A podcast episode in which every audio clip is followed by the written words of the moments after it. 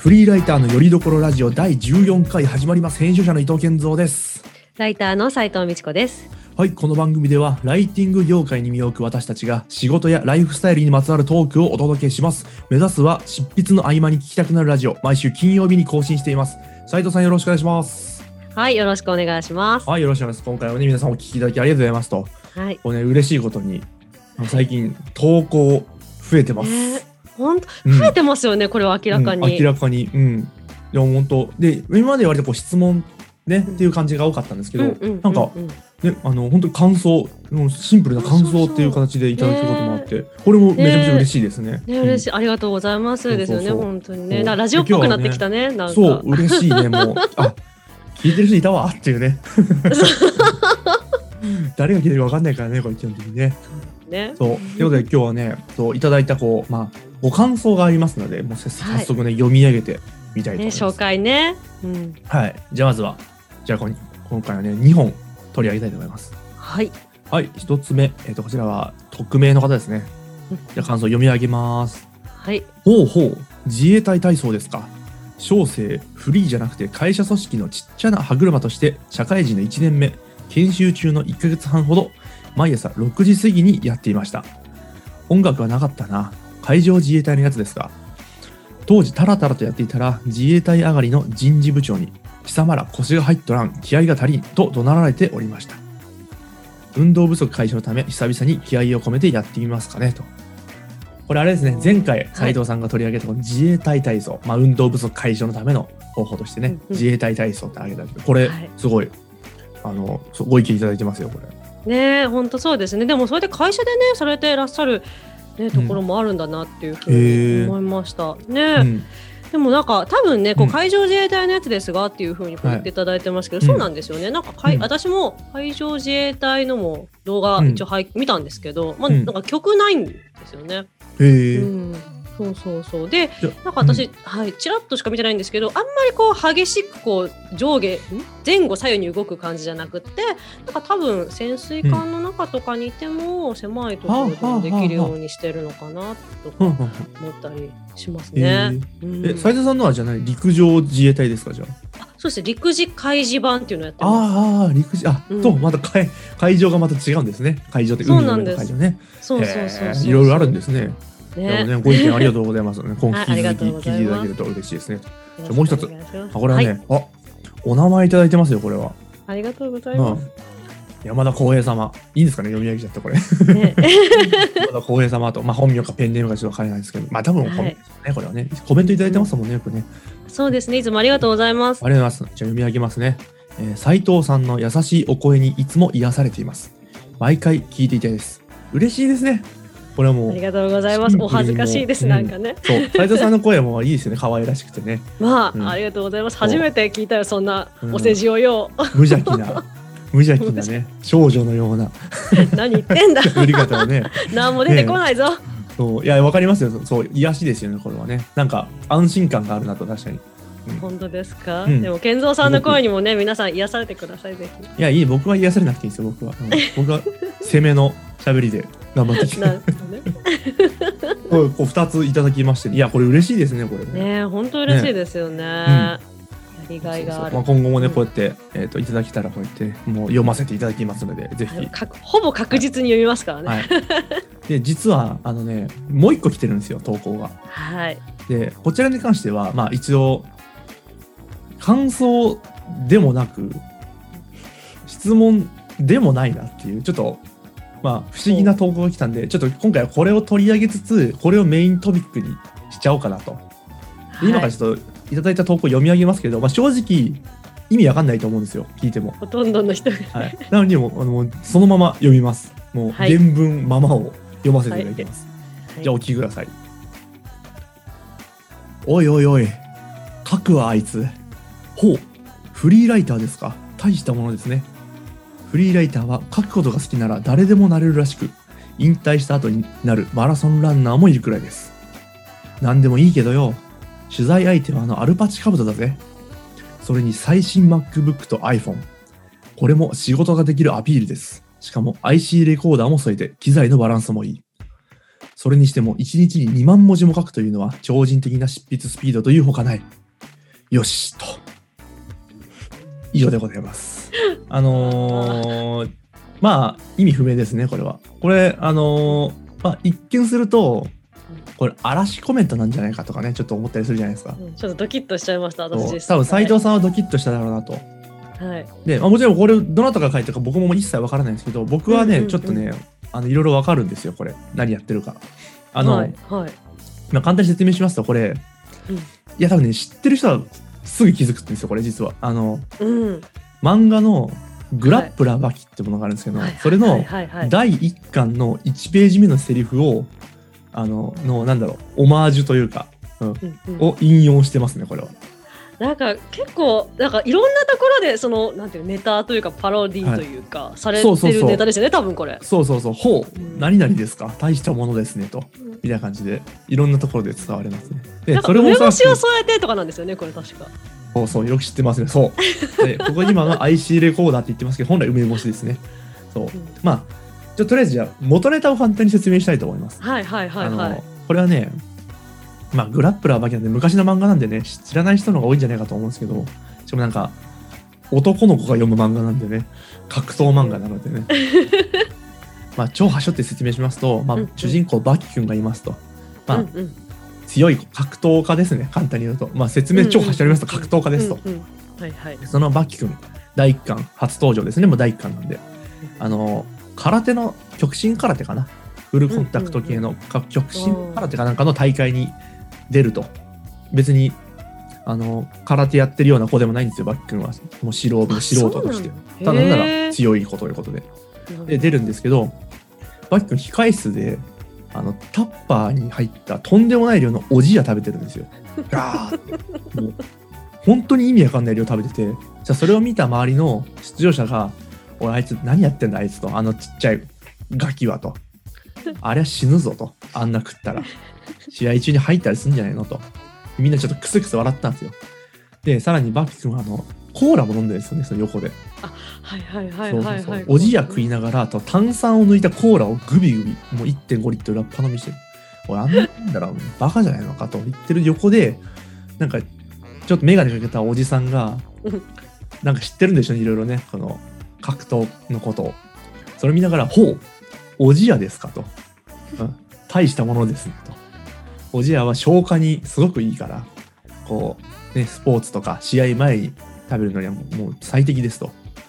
でその炭酸抜きコーラに関してはもうエネルギー効率がめちゃめちゃいいから、ね、あのマラソンランナー愛用する愛飲するマラソンランナーもいるぐらいだよと。そう解説するわけですよそのマラソンランナーは元ネタにあるわけね。そうなんですよ。本当にそうあるんですよ。だからこれもうパロディとして結構意味わかんないんですよねこれ。確かに。でその上でそれを聞いたその出場者かな周りの、まあ、何でもいいけどよと。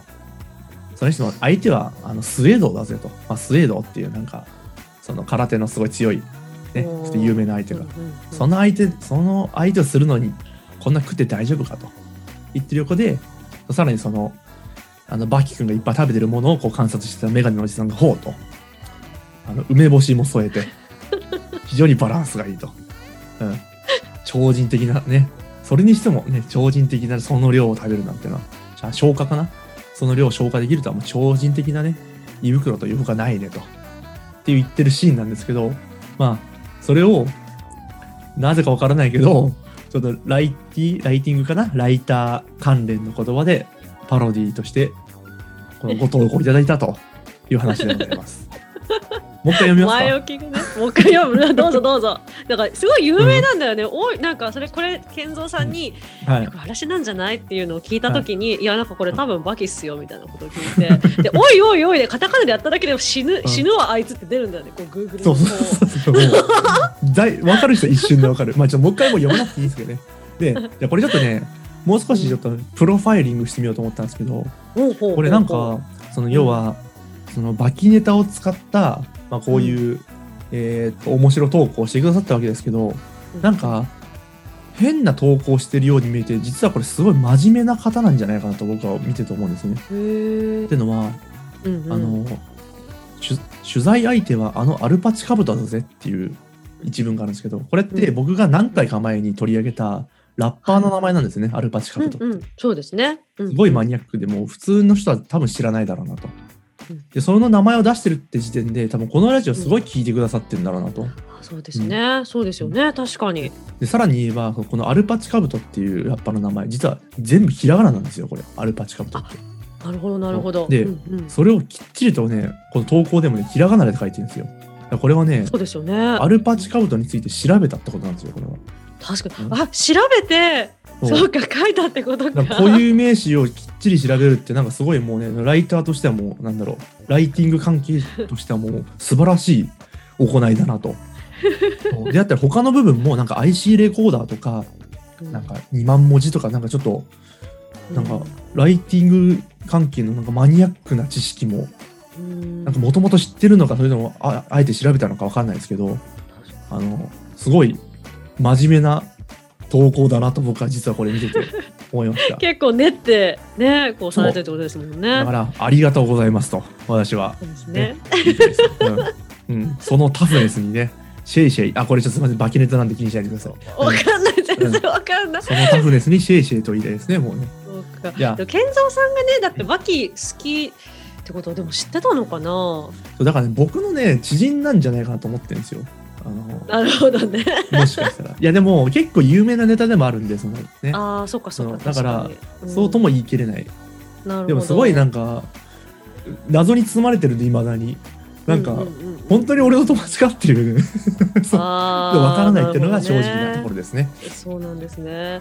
いや、ねでもね、うんバキって、あ、ごめんなさい、なんかバキって、なんか実は、こう、健三さんと私の、なんていうの、原点じゃないですけど、そういう側面もなんか。あるんだよね。なんか、ちょっとよくわかんないですけどどういうことですか？え、だから、あの初めて、あの健三さんが、こう所属されてる会社のヨスカの打ち合わせに行ったんです。はい。私まだ駆け出しライターだった時に。はい。から、私ともう一人、えっ、と、ライターのはい人と、はい。えー、と健三さんと、うん。あと,、えーとえー、と取締役のね方はい。がね、はいはい。取締役の方で4人で、まあ、ちょっとカフェとかで打ち合わせしてはいたんですよね。でその時になんか健三さん初対面だったんです私はいと健三さんが。はいそしたらなんかさ打ち合わせ終わって駅うんにじゃあみんなで帰ろうかってそれ帰り道でめちゃくちゃバキの話してくれて健三さんが。それがすごい面白くてなんて面白い人なんだって思って私はどっかんどっかん受けてたっていう。それも結構さ恥ずくない恥ずいんですけどその初対面の 初対面の女性にバキの話するって終わってますよその男。いや私がすごい「いやなんか伊藤さん面白いですね」とか多分言ったらちょっとなんか調子乗っちゃってとかなんじゃない？キモい キモキモ俺。晒しちゃった？うん。いやだから今日は原点回帰感がとある多分僕なりのねパフォーマンスだったんでしょうねそれもきっとね。でさてさてと。で、はいはい。せっかくねこのバキネタをね、ご投稿いただいたんで、ちょっとはい。今回のトークテーマはそのうん。これにちょっと紐付けてみようかなと、うんうんバキにねうん。うん題して、えー漫画「バキから学ぶプロライターの流儀」というものをね今回やっていきたいと思います。まあこれはね 簡単に言いますと、まあ、僕ははい。確かに比較的バキは詳しい方ですと。まあうん。有名なギャグ漫画なんでねあれはね。格闘漫画に見せかけたギャグ漫画なんですけどね。ふざけたことばっかしてるからね。まあそんなねバキという漫画からこれ一見こうねバキってまあ格闘漫画なんですけど、まあ、その中意外とこのプロライターとしてのね流儀も実は学べるんじゃないかと思うエピソードがね、えー、と探してみたら2つほどありましたのでおおひたすら僕が今日は語る回答させていただきたいと思います。楽しみ。まずね 1つ目から。はい。うん。えっ、とですねじゃあまず簡単に説明しますよ。もうあの、うんうんまずバキっていうストーリーが超ざっくり言いますと、まあ、主人公、あの、うん。バキ君。え10、うんまあし年齢ちょっと重なってるんあのストーリーによ,、ね、よって年齢違うんですけど、まあうんうん10代もうほんと中中高生ぐらいのバキ君すごい強いですと、うん、天才と言われてるんですけど。で実はそのお父さんハンマ裕次郎という方がいるんですけど、あのめちゃめちゃ強いんですよもう。あの、うんうんうんうん。もう地上最強って言われてるレベルでうんうんうんうんうんうん本当に強いんですけど要はそのいや一応し本筋としてはそのお父さんに勝つみたいなのが、えー、と目標としてあるわけですね主人公の。はいはいはいでそのためにいろんな強い人と戦うであったり、なんかね鍛錬を積むみたいなそんなストーリー。超ざっくりですよ。でじゃあお父ささんどれくらい強いのって話なんですけどん、はいはい。高もう強いっつってもいろいろあるじゃないですかもうねそんな強い格闘家なんてでも本当に強いんですよ。地上最強なんですよ、どんくらい強いかっていうと、まあ、エピソードがいくつかいくつかありまして、はい。とりあえずハンマー裕次郎がまず赤ちゃんとして生まれた瞬間子供としてはいはいはいはい。お母さんのお腹から生まれた時にはいハンマー裕次郎がこう生まれました。そしたらなんか世界中がのこうお偉いさんたちがなんか寒気がしたらしいんですよ。なんかゾワって。なんかがおかしいと。で各国の首脳が何かおかしいやばいことが起きてるって思ってあの核兵器を保有し始めたらしいんですね。やばい。そうゾワッとしただけで核兵器を持ち何かが始めるの？おかしいと、うん、だからその今核持ってる国々はそのハンマー裕次郎誕生を恐れて今核持ってるらしいんですよ、うん、アメリカそう。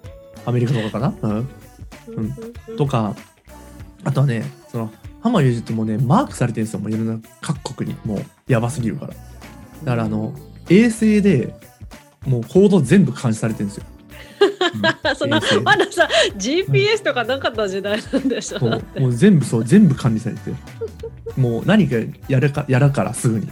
であのもしハンマー裕次郎が時速4キロ以上で動くとまあ小走り早歩きぐらいかな。4キロ以上で動いたらその衛星がその情報を察知してやばい裕次郎が何かしようとしてると。ちょっと小走りだぞ。でもね衛星がねパニックを起こしちゃうんですよ。でね あの世界中のカーナビがねちょっとずれるらしいですそれで。やばい。だハンマー裕次郎がちょっと小走りするだけで衛星がずれると。まあそのくらいなんかね、もう衛星で管理されてると。でまあ極めつけとしては、ハンマー裕次郎はもう本当にもうやっぱ全国から恐れられてると。全国って国ですね、もう。ああはいはいはい当然アメリカも恐れてるんですよ。ハンメルハンマー裕次郎のことを。なので、えっと、アメリカとハンマー裕次郎個人が、えっと、平和友好条約をね、結んでます。うん。別に笑い事じゃないですよ。それその同じぐらいの力なんでね。そうそれぐらい強いです。よ。はい。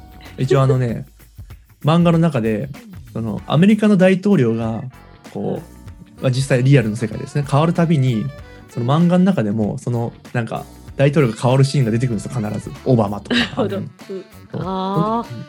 毎回その大統領変わるたびに、ええ平和友友好条約を結び直しに裕次郎がアメリカに行くんですよ毎回。あすごい。で大体でも新しいあの大統領は裕次郎のことあんま知らないのでいやたかが日本人一人に対して何が平和友好条約だと。バカらしいと。私の代でこんなの配信してやるよと。言うんですけど、私たちオバマが言うんですけど。うん。うん実際こう目の前で対峙した瞬間にもう圧倒的なねパワーを感じたわけですよ、うん。でも震え上がっちゃってオバマ。で裕次郎があの今回もじゃあ平和友好条約結んでくれるかなって聞いたらオバマが「Yes we can」って言ってました、うんうん そうそういうだそのくらいのあの権力者なんですね。あのだいぶ脱線してましたけどまだちゃんと戻るのでご安心ください、まあはい。そんなハンマー裕次郎のね地上親地上最強の生物、えーとハンマー裕次郎か。彼のことをね周りはね彼の職業として腕力家って呼ぶんですよね。彼の職業 腕力腕っぷし。腕力？そう腕っぷしの意味の腕力家、うん、これはどういう意味かっていうと人は元来あの生まれた瞬間には誰しも全員がまず腕力家を目指していたはずだと、まあ、特に男の子ですね。うん強くありたいと。誰よりも強くありたいと、まあ、最強を目指すという意味でね。こう腕力家ってものを誰しも無意識に目指しているはずだただこう年を追うごとに兄弟喧嘩で負けたとかなんだろうな。友達ねお父さんのげんこつを食らっても、ね、大人にに喧嘩で勝てないことを知ったとか、ね、地域のガキ大将に喧嘩で負けたとか教師に怒られても屈服したとかそういういろんな経験を経てもう腕力だけでどうにもならないっていうことを悟るわけですね。もう。だその代わりとしてみんななんだろう医者とか弁護士とか教師とかそういう職業に就くんですけど、うん。まあ、それはあくまでもその腕力家という職業を諦めた人が次に向かう。その腕力を補うために、ね、身につける技能らしいんですよねその 医者も弁護士も。すごいな。ただそんな中で唯一ハンマー裕次郎だけはいまだにその腕力家を続けているとすごい。唯一ですねそういう意味で、えーとハンマー裕次郎はもう唯一の腕力家というふうに称されています。これって実はちょっとね、ライター業にも似てるんじゃないかなと思いまして、え？あの多分ですけど、なんか、例えばちっちゃい頃に文字とかを覚えて、文字が書けるようになった頃って、もしかしたらみんな、なんとなくそのライター業を、なんか、うん書くことが好きとか、ライティングが、ね、好きとか、そういう状態にあったんじゃないかなと思うんですよ、ずっと。言語化できないけどね。。そうん、楽しい、楽しかったはずですよ。。もう書くことって楽しいなと思ったはずなんですけど。なんか徐々にこう他のことが楽しくなったり、うん、うん、例えばなんだろうな別の作業の方が好きになったりと、まあ、別に文章を書いてもしょうがないなとか思ったりして徐々にそのものを書くという行為から離れていくと。なんですけど、まあ、そうで結構そういうふうにい、ね、みんなやめていく中でもし、ね、今ねライターとして活動されてる方もしくはこうライターを目指している方っていうのは、うん。そのそういうどんどんこういなくなっていくようなでみんな最初は好きだったのに忘れてってたその好きだったことをいまだに続けてるって意味でなんか結構誇らしいことなんじゃないかなと俺は思うんですね。そうそうそうそう。だからなんかこのなんだろう腕力家みたいな感じでねライター業はもう今も続けてる方はね立派なことだと思う思うんでね、うん、その調子で頑張っていただけたらなと僕は思っていますと。友好条約結べるようにアメリカそとう、うん、ペンペン一本で、うん、夢じゃないですよそれはもう。うん、っていうのがまあ一つです。あ面白いもうだいぶもうもうだいぶ笑いをこらえるのが大変もう 無理やりですよ。こんな。じゃあもう一個いきます？もはいはいはい、うんぜひぜひう一個。じゃあこれが最後にします。じゃあ。のうんうんやっぱその主人公のバキ君が言いますけど、まあ、バキ君もあの簡単に言うとまあ強くなりたいと思ってるわけですよ。いろんな人と。で強い敵とも戦いたいと。ででもそういうことを思ってる人って結構いるんですよ。その強者うんもうもう強すぎて周りに自分と対等な人がいないからもう自分より強い人と戦いたいって思ってる人俺よりが強いやつにってやつね。う。んそう。うんもうストリートファイター的ノリですけどそのうんうん。バキの中にいっぱい出てくるわけですよ。本当の強者が。うんでうんでそれは実は海外にもいるんですね。海外にも。海外の、えー、と極悪刑務所に収監されていたもう死刑囚世界各国のがみんなもう強い超強いんですよもう。もう負け知らず。でその彼らはもうすぐ死刑執行されるわけですけど一つ夢があってあの敗北を知りたいっていう夢があるんですよ。面白。いそう敗北を知りたいとずっと思ってても誰も自分に敗北を与えてくれないと。でそんな彼ら彼らっていうのは5人ぐらいいたんですけど各各世界にねもうね。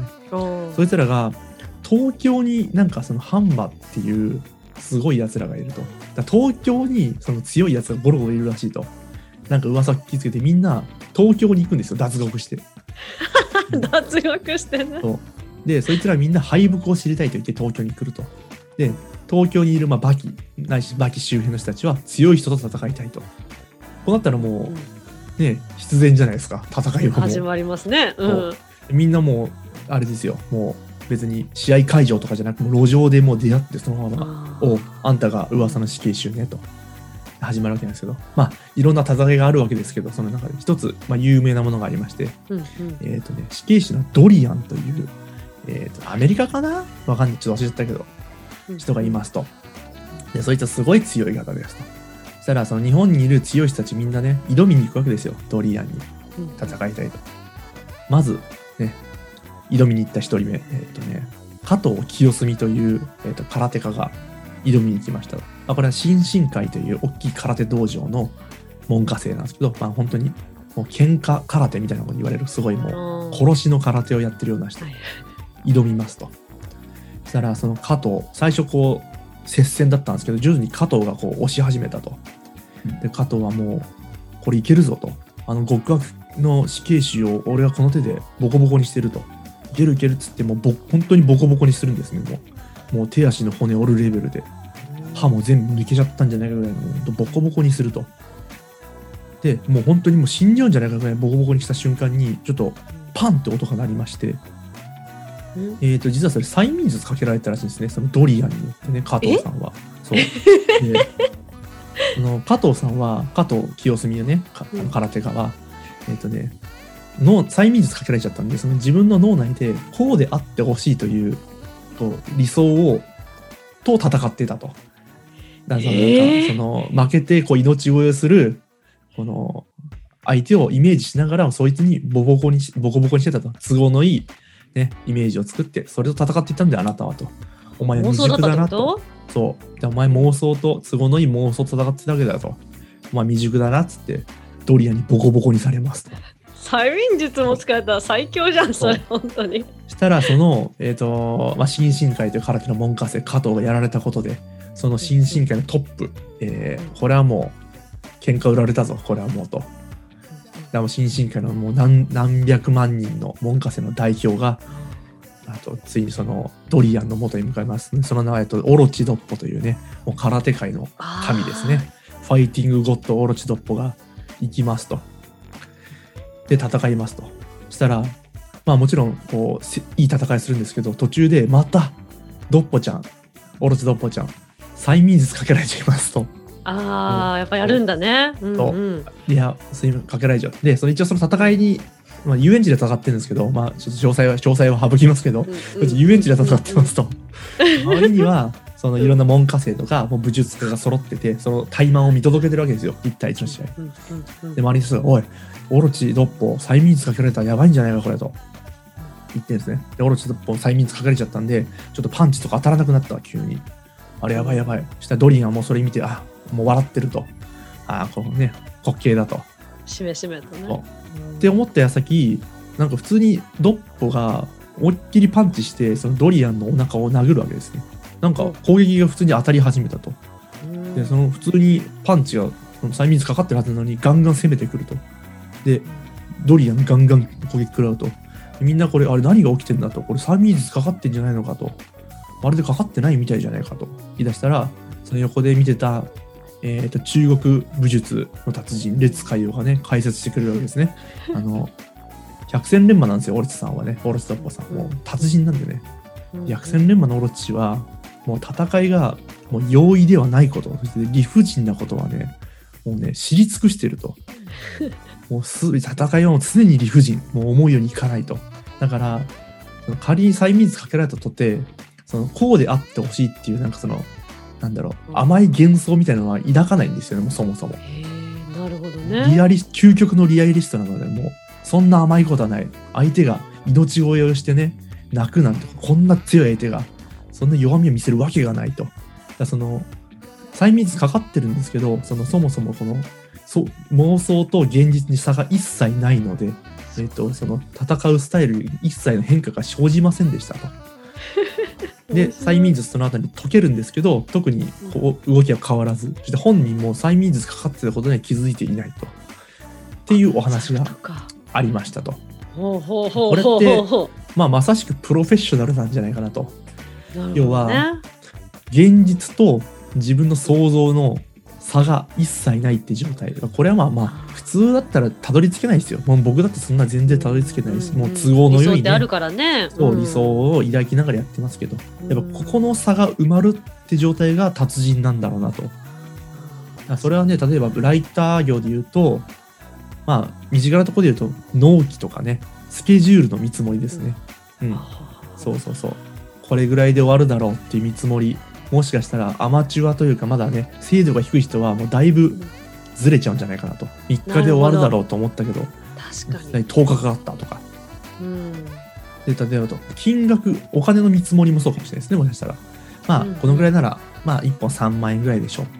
つってやったらとんでもない1ヶ月ぐらいかかっちゃったみたいな、そ のうん、それはなんかもうまあ金額というよりはまあいろいろ工数ですね工数の見積もりが甘く、うんうんそうですね結果ね金額の見積もりも甘かったみたいな、まあ、そんなこともね起きるんじゃないかなとそれはやっぱりその経験であったりがね、埋めていくのかなと。でそこの理想と現実の差が埋まった時にそれがもう真のプロライターと呼べるのではないでしょうかと。オロチドッポのようにねはい。お後がよろしいようで。ありがとうございました。めっちゃ長く喋っちゃったんだけど。どああ面白かった。これが、えー、と今回の本テーマ、えー漫画「バキから学ぶプロライターの流儀」いやめっちゃ時間オーバーしてるわよく見たら。本当だ。もうついついね、うん。もう熱くなっちゃいますね。熱くなっちゃ。っていやこれはもうこの投稿してきた方のせいですからね、うん、ね、まんまと釣られてしまいました僕は、うん。そうだそうだ。うん。っていうまあ今回はこういうちょっといね一風変わった回でございましたと。もう締めましょうからやってもいいですね。うんはい、じゃあ締めましょう。長くなりすぎた。はいうんはい。じゃあ今回がね、私が読むっていうことになったからね、はい。お願いします。もう疲れたんでお願いします。お疲れ様です。はい、じゃあ皆さんこう今回もお聞きいただきありがとうございます。少しでも楽しんでいただけましたら高評価ボタンを押していただけるとモチベーションがアップします。そして番組を気に入っていただけた方はチャンネル登録もしていただけるととても嬉しいです。そしてえっ、とリスナーの皆様からの投稿もお待ちしております。えーと質問や感想などお気軽にお寄せください。概要欄に投稿フォームがありますのでチェックしてみてください。いや癒されるね。癒されましたよ。最後の最後に。何も出てこんぞ。うん。うん いや僕は今日すごい楽しかったんで。うんうん、ね、私も楽しみありがとうございます。うん聞いてくれんのかこんな。今日はこの辺にしておきましょう。それでは来週の金曜日またお会いしましょう。さようなら。さよなら。